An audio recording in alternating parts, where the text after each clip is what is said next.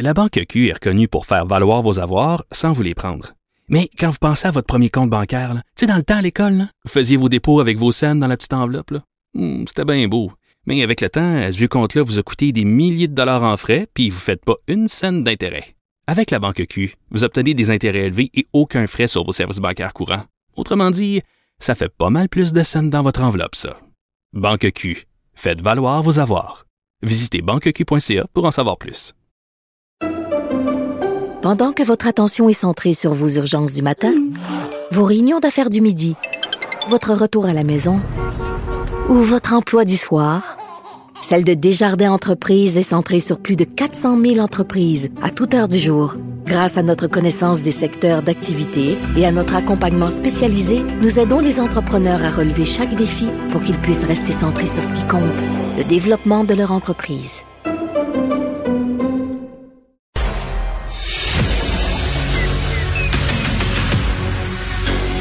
Emmanuel Latraverse. J'ai pas de problème philosophique avec ça. Mario Dumont. Est-ce que je peux me permettre une autre réflexion? La rencontre. Ça passe comme une lettre à la poste. Il se retrouve à enfoncer des portes ouvertes. La rencontre. La traverse. Dumont. Bonjour Emmanuel. Bonjour. Alors, nouvelle mesure aux frontières. Le ministre Duclos qui était en conférence de presse il y a environ une heure. Et oui, et donc euh, on étend finalement euh, à trois autres pays d'Afrique, le Malawi, l'Égypte, le Nigeria, euh, l'interdiction de rentrer pour des gens qui sont pas des citoyens canadiens. Et pour les gens qui sont des citoyens, ben eux vont devoir euh, s'isoler et être en quarantaine pendant 14 jours s'ils ont n'importe qui qui a transigé par les fameux 10 pays africains au cours des deux dernières semaines.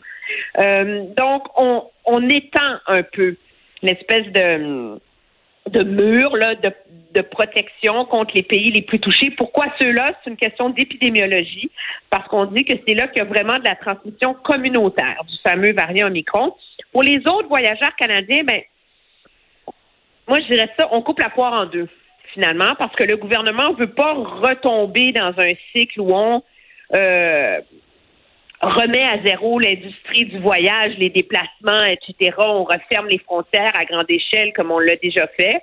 Mais il faut acheter du temps, il faut maximiser les protections. Donc, tous les gens qui viennent de l'extérieur vont devoir être dépistés à l'aéroport et être en isolement le temps d'avoir le résultat du test. Mais les fameuses quarantaines à l'hôtel, là, euh, ne reviennent pas. Non. Et les quarantaines de deux semaines obligatoires non plus pour les gens vaccinés. Mais pour les gens non vaccinés, là, c'est quarantaine de 14 Ben, jours. c'est la même chose, c'est, encore comme ça maintenant. Ouais, les gens ouais, non ouais, vaccinés, on n'en parle pas beaucoup, là. et d'ailleurs, objectivement, ça devient presque impossible de rentrer au pays, peut-être par la voie des de la terre, là, des États-Unis, mais des autres pays non, parce que tous les vols qui rentrent et qui passent par le Canada, Ouais, c'est ça, les gens peux- doivent être vaccinés. tu peux pas monter dans l'avion, là. problème. Tu peux pas monter dans l'avion. Alors ça, ça règle un peu, euh, ça règle un peu, euh, un peu le problème. Moi, je trouve que c'est une, c'est une mesure euh, forte, sévère, et ça, il me semble que ça nous, ça nous ramène, ça nous projette vers le futur, dans le sens que on commence à prendre conscience que finalement ces variants-là, là, on est, là, on est quoi à la cinquième vague de la pandémie là?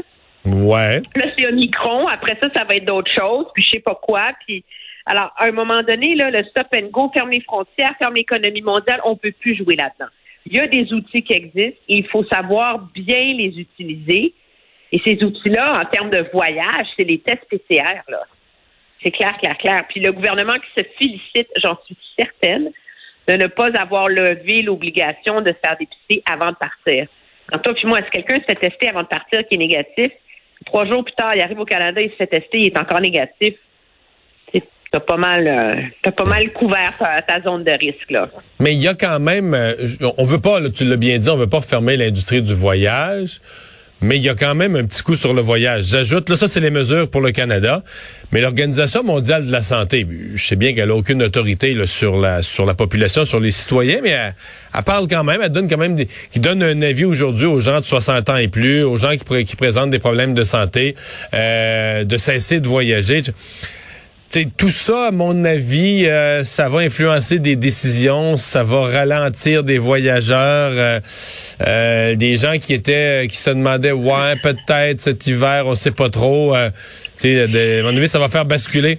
Les gens qui étaient sa clôture, là, ça va faire basculer du côté, ouais, on va attendre encore un peu. On va se donner encore quelques semaines ou quelques mois avant de d'investir, de, de, geler quelques milliers de dollars dans une réservation de, de billets d'avion ou de voyage quelconque.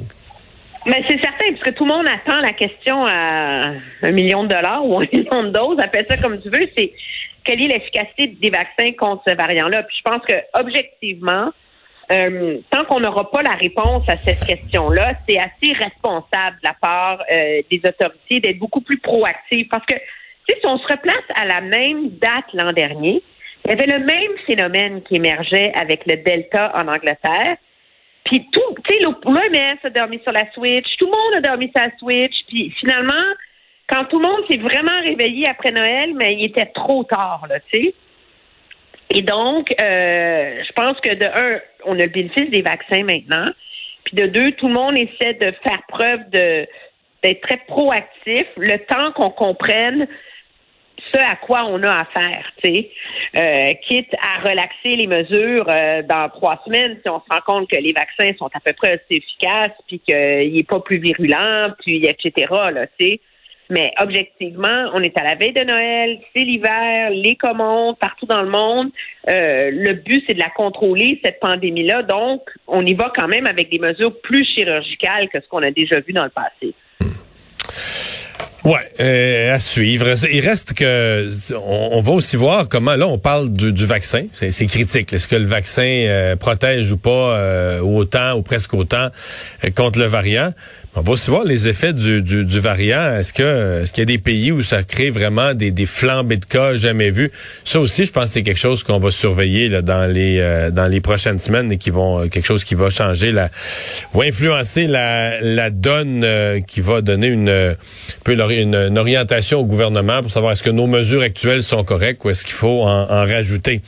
Euh, annonce aujourd'hui, c'est toute la politique de, de, de, lutte contre la pénurie de main d'œuvre du gouvernement mais tout cet angle de payer des gens pour aller aux études, pour persévérer aux études, euh, et surtout en choisissant les secteurs où ils doivent aller étudier pour avoir droit à ces, à ces aides. Ben oui, mais c'est comme c'est le c'est le rêve des carrés rouges. C'est la gratuité scolaire. Gabriel Nadeau-Dubois a gagné, tu penses ça? Mais dans certains ben, secteurs seulement. Santé, éducation, CPE, technologie de l'information, génie et construction. Non seulement est-ce qu'il des bourses très généreuses de 1500 par session au cégep, 2500 à l'université, plus les gens qui sont sans emploi, on va carrément les payer pour aller étudier. 475 euh, dollars par semaine. Donc, c'est énormément d'argent que le gouvernement met sur la table pour une solution qui n'est pas une solution à court terme. On s'entend là. C'est des diplômes de trois ou quatre ans là, euh, majoritairement. Euh, je suis un peu ambivalente. Je suis. Euh, je pense qu'on peut applaudir le fait que le gouvernement Legault se réveille face à la à la problématique de la pénurie de main-d'œuvre, à ses impacts sur la croissance au Québec et au fait que ça prenne des mesures très, très fortes pour mais, le régler. Mais là, on s'engage, on s'engage sur des centaines de millions sur des années à payer des étudiants. 3,9 milliards. Oui, oui, je comprends bien. Monsieur Legault, on lui dit, mais pourquoi tant d'argent? Avez-vous des études? Avez-vous... Euh, Qu'est-ce qui vous dit que ça va marcher? Sa réponse, c'est de dire, il faut être créatif. Puis là, ça va-tu, tu trop, tu pas assez? Non, mais l'autre affaire, est-ce qu'on va euh, créer des pénuries? Oui, mais est-ce qu'on va créer des pénuries de main-d'œuvre dans d'autres secteurs aussi? Parce que là, le gouvernement, lui, avec ça, bon, c'est pas, c'est pas tous les emplois, là, tous les, euh, les secteurs visés par l'aide qui sont, qui amènent vers des emplois du secteur public, mais il y en a beaucoup, là les profs, les infirmières, euh, les, services de garde. On voit le gouvernement régler ses problèmes de main-d'œuvre. Mais il me semble j'entends des gens crier dans le privé, ouais, mais là, tous les jeunes qu'on va détourner vers ces secteurs-là, euh, juste pour l'argent, est-ce qu'on en perd vers d'autres secteurs où il y a aussi des besoins, là? Mais c'est ça, c'est qu'il y a pas. C'est comme si on. Tu sais, on, lance quelque chose sur le mur, puis on espère que ça va coller. Je veux dire, il n'y a pas de, il a pas d'études, il n'y a pas de d'évaluation, il n'y a pas de. C'est comme, ben, on va essayer. Moi, je veux bien essayer, mais à 3,9 milliards de dollars, là, je, je comprends que la pandémie nous a fait perdre la valeur de l'argent parce que ça poussait dans les arbres, puis les gouvernements ont dépensé sans compter, mais c'est énormément d'argent, là. C'est énormément d'argent pour une solution dont on, non seulement dont on ne connaît pas ou on n'a pas une évaluation de son efficacité, mais non seulement ça, on n'a pas une évaluation non plus, comme tu dis, de ses impacts négatifs. Alors, c'est un peu particulier, tu sais, comme façon de fonctionner, ça, c'est très électoraliste, tu sais. Ça rassure le monde. Hey, M. Legault, il met 3,9 milliards sur la table pour régler la pénurie de main-d'œuvre. OK. Mais il n'y a pas de réponse à toutes les questions fondamentales que ça soulève, tu sais. Hmm. Ouais. Ouais, ouais, ouais. Mais euh, c'est un. Euh, moi, c'est un. Je dirais que à cette étape-ci, c'est un programme qui m'intrigue, euh, me laisse un peu pantois. Puis, parce que c'était des petits montants. C'est que souvent, ce genre de programme-là, où j'ai plus ou moins d'avis, ça va te donner quelque chose, ça, mais tu sais, c'est 30 millions. Là, sais, pour le gouvernement, c'est du change. Fait que tu dis, bof, bah, ça marchera, ça marchera, ça marchera pas, ça marchera un peu. Mais là, c'est tellement d'argent sur tellement d'années où on s'engage à payer des étudiants. Puis tu dis, OK, OK, OK, mais il faut que ça... Tu sais, à ce prix-là, il faut que ça change la société. Il faut que ça ait des résultats euh, extraordinaires. Puis je sais pas. Puis là, dans le fond, faut, faut aussi penser que, ben là, je suis peut-être rendu loin dans mon analyse en termes de politique publique, mais faut penser que tous ceux qui auraient étudié de toute façon, en, mettons, la, jeune femme qui veut devenir enseignante ou le jeune homme qui veut devenir infirmier ou qui, s'en allait là de toute façon. De rire, eux autres, hein? mais, mais, tu comprends, tu comprends, Emmanuel, que dans leur cas, ben oui, dans leur cas, c'est de l'argent jeté à l'eau là. Dans leur cas, c'est un cadeau non nécessaire. Tu subventionnes quelque chose que les gens auraient fait de toute façon. Fait que c'est de l'argent purement jeté à l'eau. Tu leur donnes un cadeau euh, qui change pas la société. En tout cas. Je, je, vois bien qu'il y a des pénuries de main-d'œuvre et qu'il faut faire quelque chose, mais je suis pas pleinement convaincu de celle-là. Hey, merci Emmanuel, à demain. Très bien.